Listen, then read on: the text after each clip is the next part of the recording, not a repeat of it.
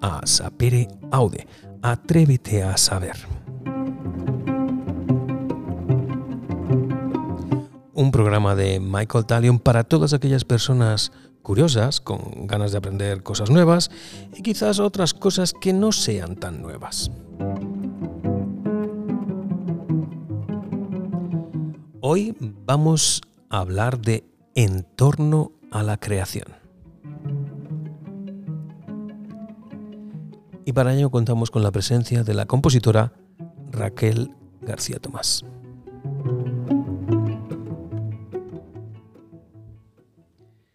Muy buenas tardes, Raquel. Hola, buenas tardes.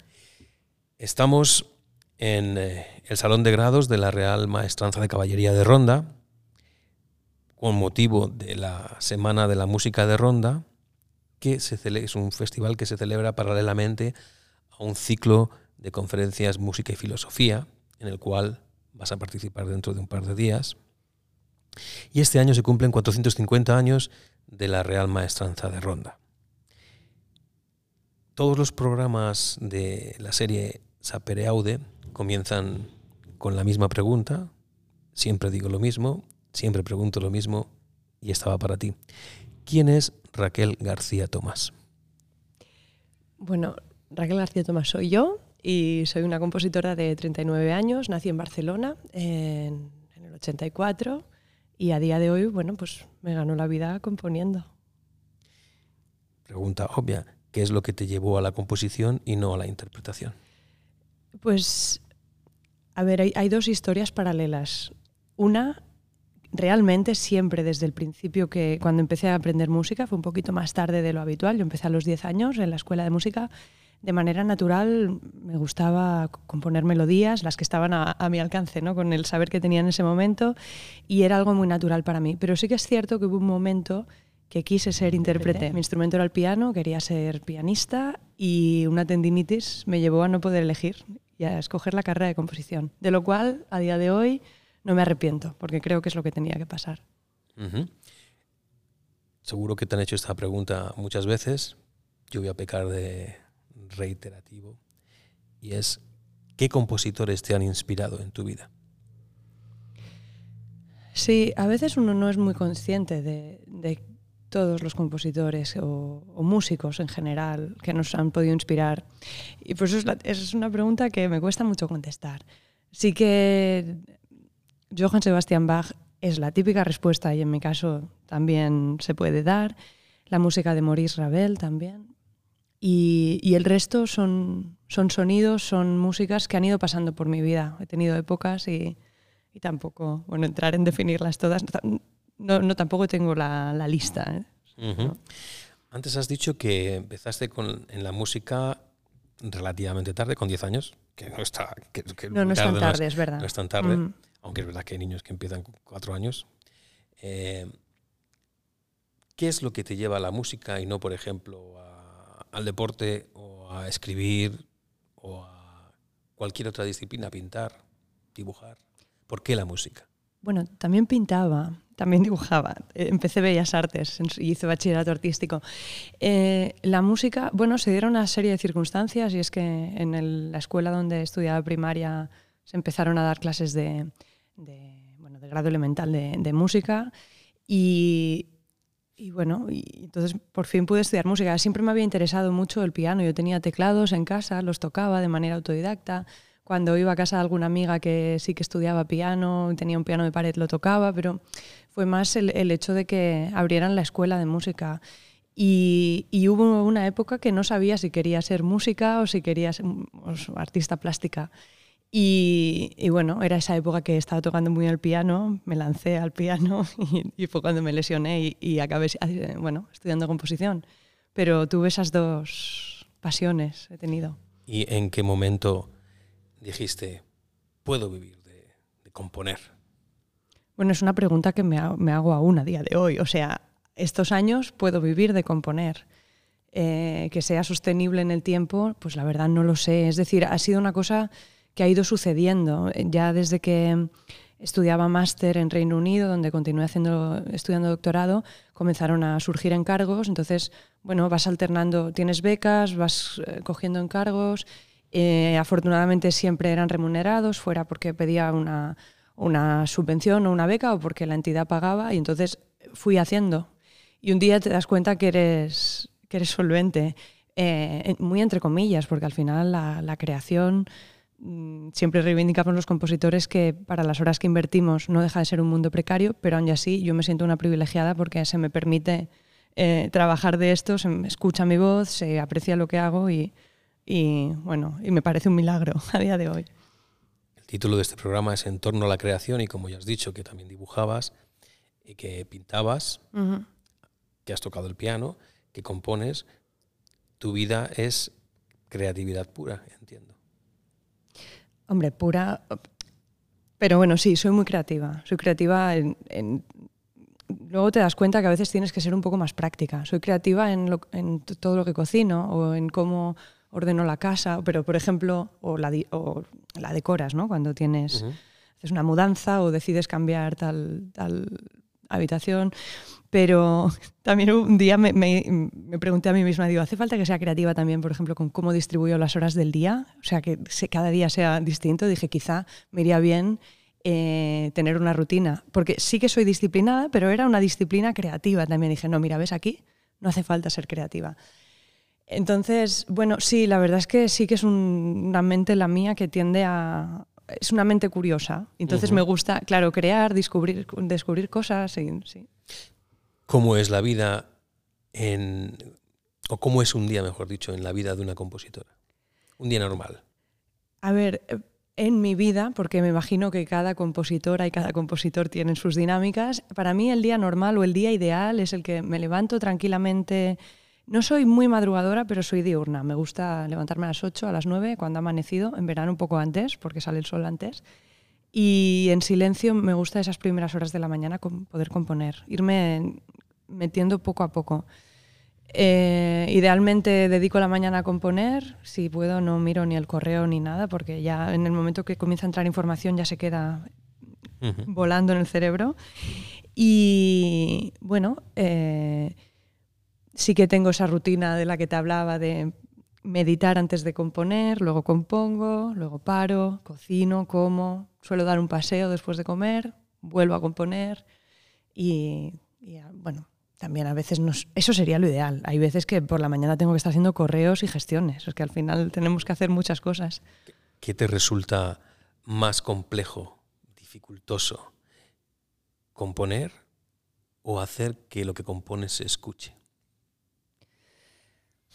A ver, a día de hoy, dentro de los privilegios que te comentaba, lo que compongo se escucha, porque trabajo por encargo. Entonces, a día de hoy ya no me ocupo de ello. Tengo la gran suerte que suele, bueno, se suele ocupar o, el, grupo de cámara que me encargue la obra o la, productora, quien sea, el teatro.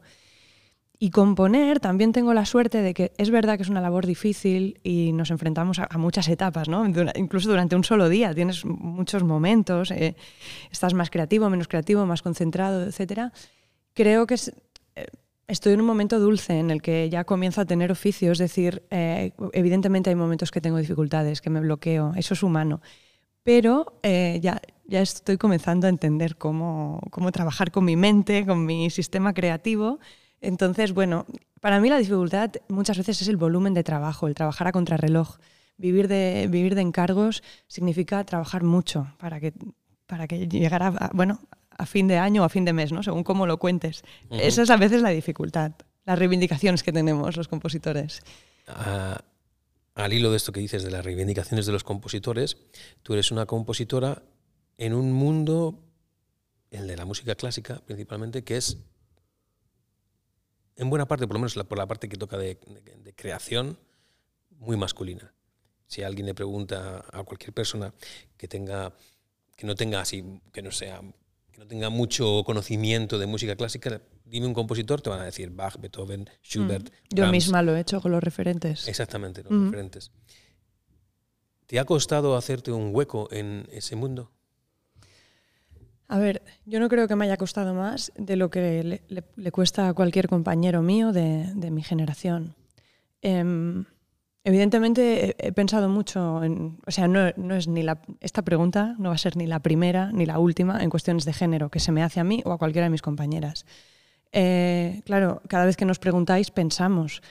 En mi discurso también ha ido cambiando. Es decir, yo al principio no era consciente, como no he tenido ninguna vivencia explícitamente machista, y si la he tenido, seguramente la he olvidado para sobrevivir, porque obviamente existen, pero como no he sido muy consciente o no le he dado importancia, sí que em, yo te diría, a título personal, específicamente en el mundo de la composición, yo no he sentido que se me perjudique más que a un compañero eh, compositor. Ahora bien, sí que con el tiempo em, comienzas a analizar un poco más, de manera más amplia, y creo que las mujeres, ya solo por el hecho de no tener referentes femeninos, no solo en la composición, en la ciencia, en cualquier otra disciplina o incluso en otros ámbitos de la música, a veces llevamos una carga distinta. Es decir, eh, se nos diga de manera explícita o no, sabemos que siempre tenemos que demostrar el, triple para que se nos tome en serio. Al menos esto pasaba al principio de mi carrera. Y no solo por la juventud, sino porque igual que nosotras no tenemos referentes, los eh, compositores o profesores hombres, que, eran la mayoría, o en mi caso todos, em, o bueno, la gente que te vas encontrando en un concierto, tampoco tienen referentes. O sea, aún llama la atención ver a una compositora de mi edad que, por cierto casi tengo 40, o sea, no soy tan joven, llama la atención. Entonces, como no es que se te ponga en duda, pero notas que quizás no te van a tomar tan en serio. Entonces, trabajamos el triple, a veces no estamos seguras si nos, lo, si nos merecemos esto o no, y es una carga. Y ese, esa creo que es la... Y para acabar, ¿eh? perdona porque me estoy extendiendo, pero creo que sería lo, lo más universal que podemos decir cualquier mujer en que nos estemos dedicando a alto nivel en, cualquier, en cualquier ámbito. La carga que, sentimos, que tenemos, de que se nos ponga en duda de tener que ser muy autoexigentes con nosotras mismas. Porque, por ejemplo, eso quizás en el mundo de la mal llamada música clásica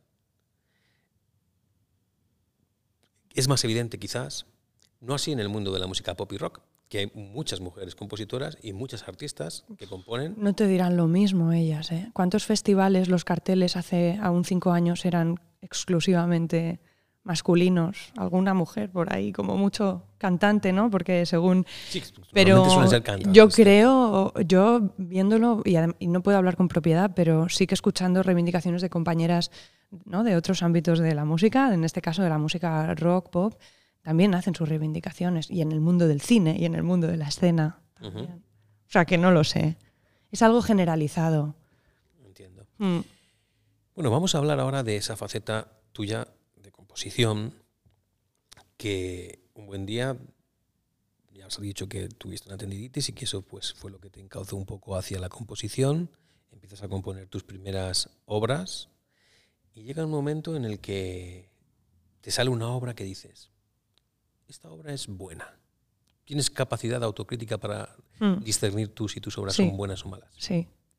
O sea, es decir, Em, soy, soy, bastante...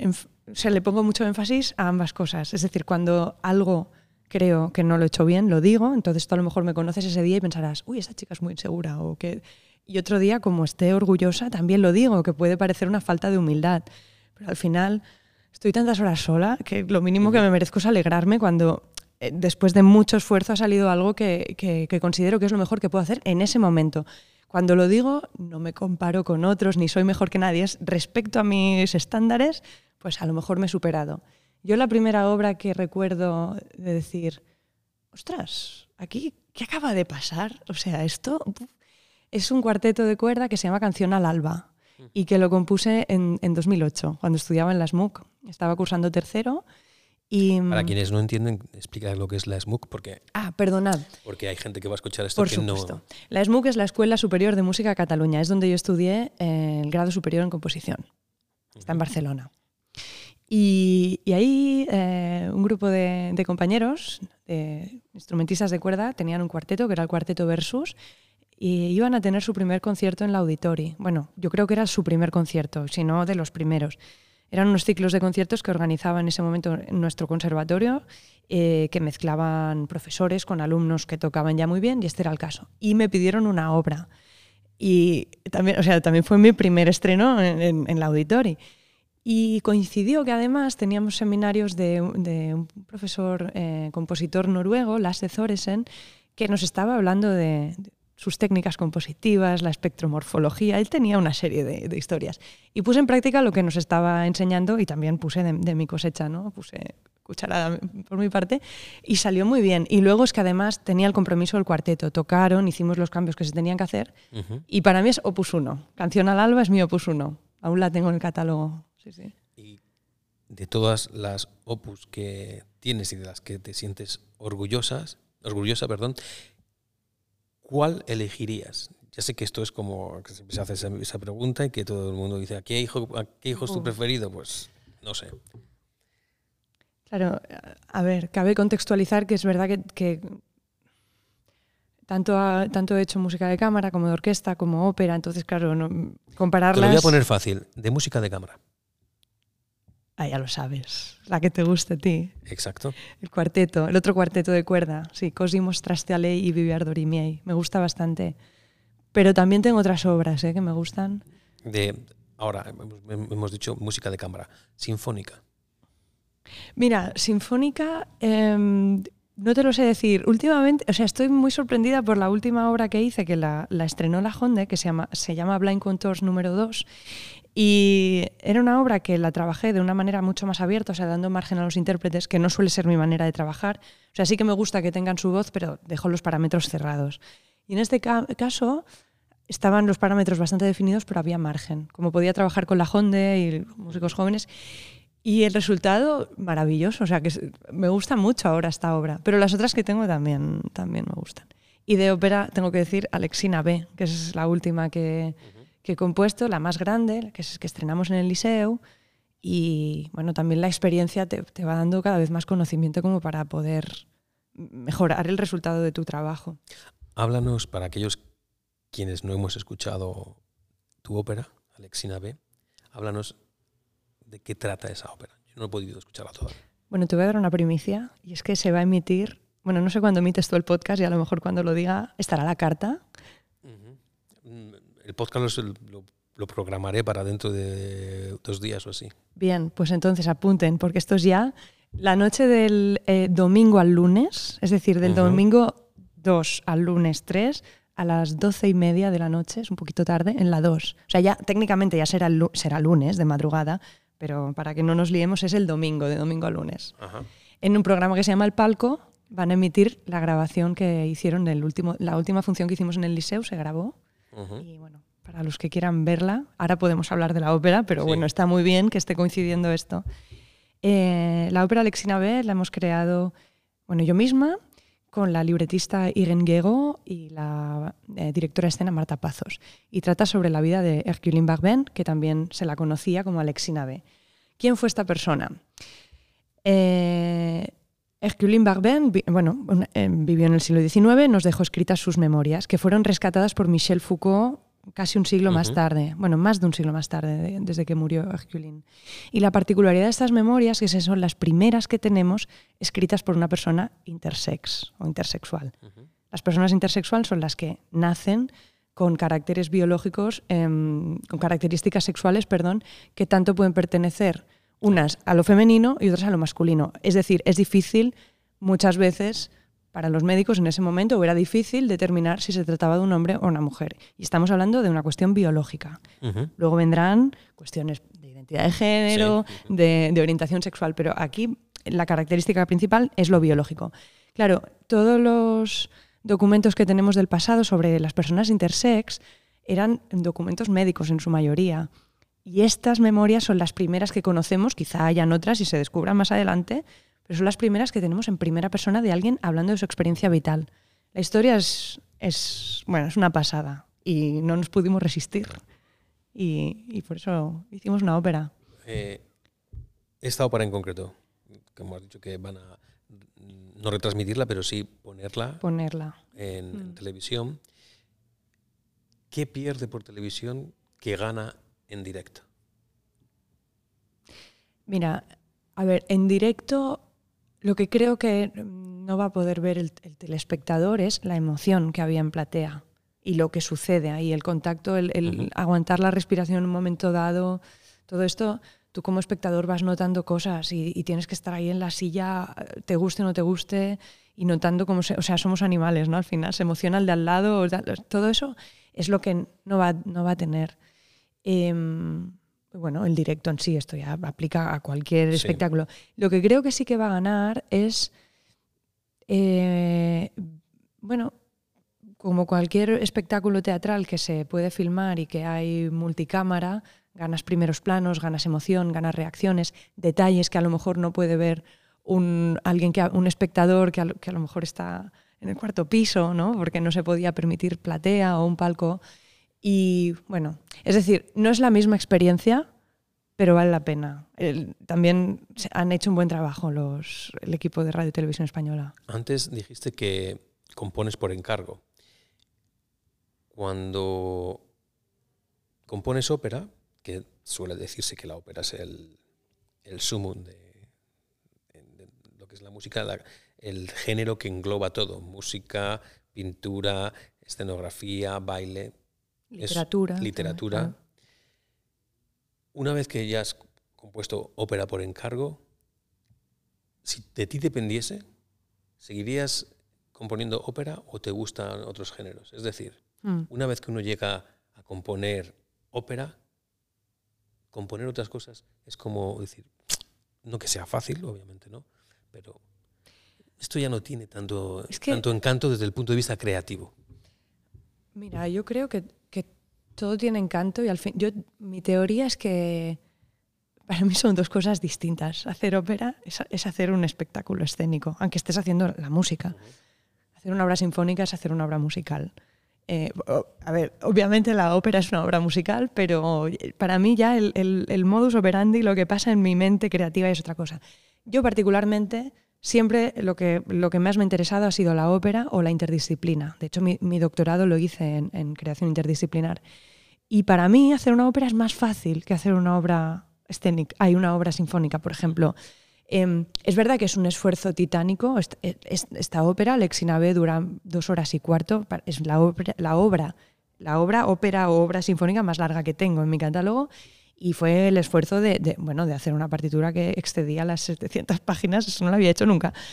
Pero, por otra parte, a mí me resulta como más fácil. A mí, a mí. No digo que sea más fácil, me resulta más natural. Eh, quizá juego mejor en ese terreno. Las emociones, el texto, el imaginarme, como también trabajo con Marta Pazos, que ya nos conocemos, imaginarme cómo lo va a implementar escénicamente y entonces aún, em, bueno, propiciar que pasen ciertas cosas y a mí me parece más fácil. Yo, si por mí fuera, solamente haría óperas. esta es la, respuesta que querías, ¿no? No, solamente no, me gusta hacer lo otro, pero lo que más disfruto son las óperas, obras escénicas también. Una, obra coreográfica, me encanta, me encanta. Explicar historias eh, de la manera que sea. ¿sí? Tú lo has dicho, explicar historias y la ópera pues explican muchas historias. ¿Cuánto tiempo te ha llevado componer Alexi, Alexina B? A ver, han pasado otros encargos entre medio. En este caso, y y con lo, por lo que mencionábamos de los encargos, en este caso sí que nos buscamos la vida nosotras. En medio de la, de la pandemia solicitamos una beca Leonardo de la Fundación BBVA y se nos concedió a finales, bueno, en octubre del 2020. En ese momento, vale, tenemos la beca decimos, vamos a crear y a ver qué pasa, porque en ese momento era como, a ver qué teatro la quiere producir. y el Liceu apostó por nosotras y estamos muy agradecidas. Entonces, se empezó la creación del libreto y a lo mejor estaba listo en, febrero del 2021 y a partir de entonces yo empecé a componer. Pero yo tenía otros encargos y con la pandemia se iban moviendo las cosas de sitio. Yo, desde 2020 a día de hoy ha habido la ópera, tres obras sinfónicas, otro, otro monodrama más pequeño de media hora, una cantata, dos obras de cámara. Entonces, sí, han sido dos años, pero es que entre medio han habido, han habido otras cosas. Por lo tanto, no te sé decir el número de días exacto. Ha, sido mucho trabajo, eso sí. ¿Y qué, qué historia te gustaría contar? Mira, ahora no sé qué historia, o sea, la historia de Alexina me parece tan bestia, de verdad, ¿eh? no es porque quiera que ahora todo el mundo lo vea en la tele, pero yo aún estoy aprendiendo de, este personaje histórico y de, bueno, y de todo lo que hemos tenido también todo lo que hemos trabajado, la interacción que hemos tenido con las personas intersex que a día de hoy también tienen sus reivindicaciones. Y estoy como vacía de no sé qué historia puede superar esto. Sí que me gusta, o sea, sí que... Eh, ha habido algo muy gratificante con Alexina B y que era, teniendo el privilegio que teníamos las creadoras de habitar una sala como el Gran Teatro al Liceo, en, lo que concierne eh, a número de eh, espectadores, visibilidad mediática, que no deja de ser bueno, un privilegio y, tal. En ese privilegio, poder hablar de una historia tan desconocida y de un colectivo eh, que, bueno, que se habla tan poco de, sus reivindicaciones, de lo que a día de hoy aún necesitan, a mí me llenaba de orgullo y era muy emocionante ver cómo había parte del, público que aprendía, parte de, bueno, las personas intersex que venían no podían estar más agradecidas, cosa que deseábamos que pasara así porque era una gran responsabilidad. Y por lo tanto, las historias que yo quiero hacer a partir de ahora son las que representan a realidades que no se conocen. quiero utilizar mi privilegio, mientras me dure, para, bueno, para crear un mundo más justo. Ya sé que queda un, poco subido de tono, pero bueno, es un granito de arena que puedo aportar. Has dicho que trabajas conjuntamente con Marta Pazos, entiendo. Y no me acuerdo. Eh, Irene Gego. Eh, exactamente. Te voy a preguntar por una cosa que está dentro del mundo de música, de los músicos. Eh, se habla mucho de ello respecto de la ópera. Y es que los directores musicales no pintan nada y quien pincha y corta es el director de escena. Incluso pincha tanto y corta tanto que no tiene en cuenta a veces ni hasta el compositor. ¿Tú qué opinas de eso? En nuestro caso no ha pasado, es decir, por la cuenta que me trae, por eso también colaboro con Marta desde el principio, pero ella es muy generosa, porque me, sigue, o sea, yo le tiro yo le tiro una cuerda, ella la, la recoge, me tira otra y tal. Y además, que no lo había mencionado, nuestro director musical fue Ernest Martínez Izquierdo, que también se. Bueno, con él me llevo súper bien y él con Marta también hicieron súper buenas migas, con lo cual también él aportaba. Respetaba mucho nuestra idea porque veía que era muy sólida y que veníamos con las cosas clarísimas, porque también teníamos que ser muy efectivas. O sea, una nueva creación has de trabajar muy rápido porque, bueno, porque todo es nuevo, todo está por hacer y tú tienes que tirar adelante el proyecto. Y, Ernest me decía al principio, claro, no conocía a Marta, a mí me conocía poco y decía, bueno, ya veremos, ¿eh? cuando estemos con tensión, habrá tensión, habrá discrepancias. Le dije, Ernest, que no lo creo, que no, ya hemos trabajado juntas, que hemos hecho los deberes antes de los ensayos, que lo tenemos todo bastante cerrado. Bueno, bueno, bueno, ya veremos. Y, fue como decíamos nosotras. O sea que no, fue todo como la seda. Y Ernest también contribuyó, obviamente, porque tiene una experiencia magnífica en la nueva creación y la ópera. Mm. Eh, la pregunta anterior iba con, segundas. A ver. ¿Por qué razón tú ahora eres compositora que crea obra, está muy metida en lo que es qué forma, qué dramaturgia, qué mm. escenografía, qué, cómo se van a repartir las escenas de esa ópera cuando se represente? Tú estás muy al pie del cañón. Supongamos que dentro de 200 años se interpreta tu obra y llega un señor o una señora que dice, esto fuera y se hace así porque mi gusto es este. ¿Tú qué pensarías? Mira. Porque eso se ha hecho con muchas obras. Sí, sí. Y se viven como un sacrilegio. Exacto. Pero también así como haciendo un poco de. cogiendo perspectiva, ¿no? Alzando el vuelo respecto a la, a la imagen, ¿no? De 200 años. Primero que yo estaré muerta. Más que muerta. Ya me parecería un milagro que en 200 años se volviera a representar algo mío. O, por ejemplo, me, me plagiaran, por decirte algo, ¿no? Que también es como ya, mira, si en 200 años hemos superado el canon hegemónico que a día de hoy aún arrastramos y alguien está pervirtiendo a Alexina B, pues creo que hasta será buena señal, ¿sabes? Hombre, a ver, a día de hoy si me pasa dentro de 5 años sería duro, ¿no? Pero, ostras, en 200 años o en 50, ¿eh? Cuando sea una abuelita, sería guay. Sería buena señal. Que sería que el mundo de la ópera ha cambiado un poco y se comienzan a mirar otros títulos, no los de siempre en tu modo de componer, ¿qué es prioritario para ti? La voz, ya sé que todos los instrumentos tienen voces, me refiero a la voz humana, el instrumento o la dramaturgia, la escena. Ah, refiriéndome en este caso a ópera. Mira, esto, a ver, es todo. Sí, eh, quiero decir, para mí la prioridad es imaginarme el resultado final y eso engloba todo, la escena, la temperatura que puede. La escena, me refiero, no, no si es la escena número uno o la dos, ¿no? el trabajo de Marta, la implementación también del texto y, esa escena en concreto, y así aquí sí que sería escena uno o dos, qué temperatura va a tener. Es decir, cuál es el mensaje eh, total del esfuerzo eh, colectivo. Cuando sé el objetivo, el gran objetivo, a partir de ahí ordeno prioridades. A veces es la voz, a veces si es más un color general, quizá tengo que comenzar a pensar más en cuestiones de lenguaje orquestal y tal. Es decir, no tengo una sola respuesta, pero sí que es cierto que tanto en las óperas como en las obras sinfónicas o de cámara, cualquier cosa que haga, pienso en la lectura final de esa obra. ¿Qué sensación, ¿Cuál es la sensación general que va a tener el espectador cuando la vea? Y a partir de ahí, cuando yo también entro en esa sensación, ya sé por dónde moverme. Si no, voy perdida. Me muevo mucho por sensaciones te mueves mucho por sensaciones, pasas mucho tiempo sola componiendo. ¿Se puede crear si no se está solo?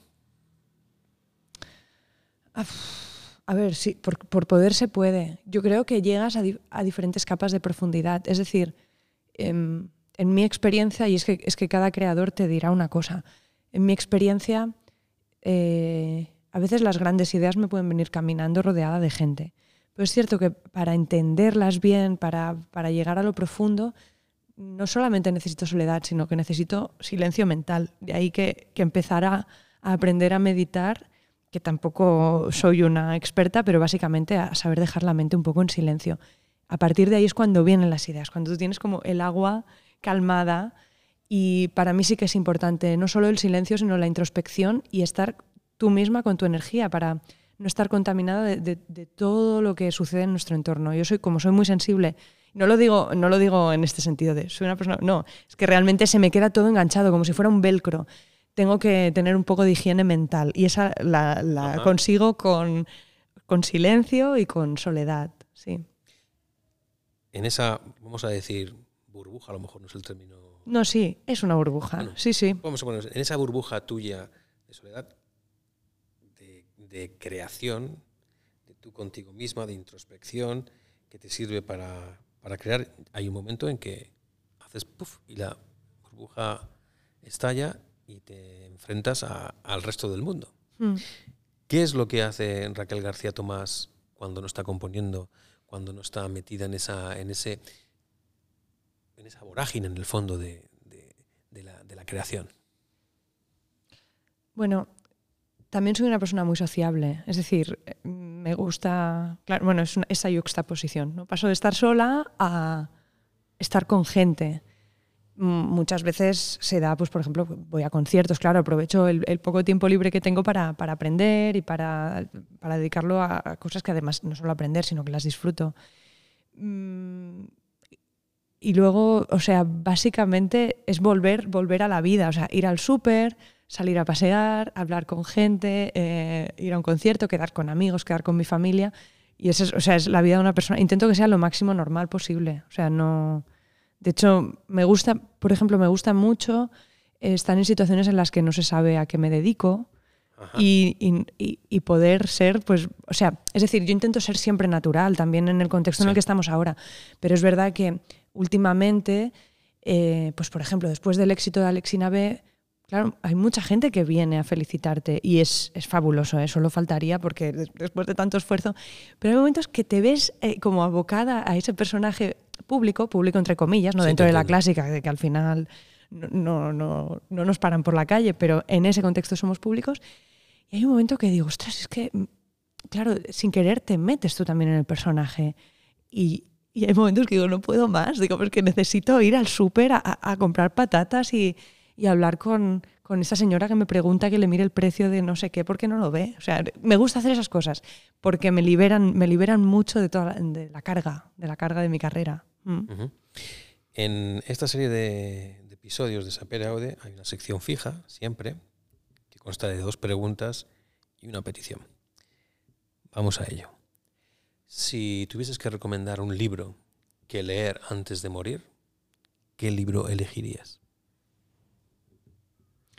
Bueno, como estoy aún post Alexina B, diría que la gente se leyera sus memorias. Mira, hace dos meses se han reeditado en español, que estaban fuera de catálogo, y se titulan Mis recuerdos por Abel Barbén, porque Alexina acabó siendo Abel, hizo cambio de nombre, el cambio de género en el registro civil y, la- y firma sus memorias como Abel Barbén.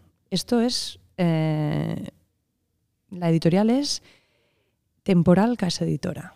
Y creo, se lee muy rápido ¿De acuerdo? y. Tomo y- nota. muy interesante, es un documento muy interesante.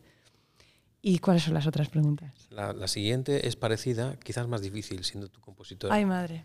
Si tuvieses que elegir una música que toda persona tiene que escuchar antes de morir, ¿qué música dirías que es imprescindible, urgente, perentorio escuchar?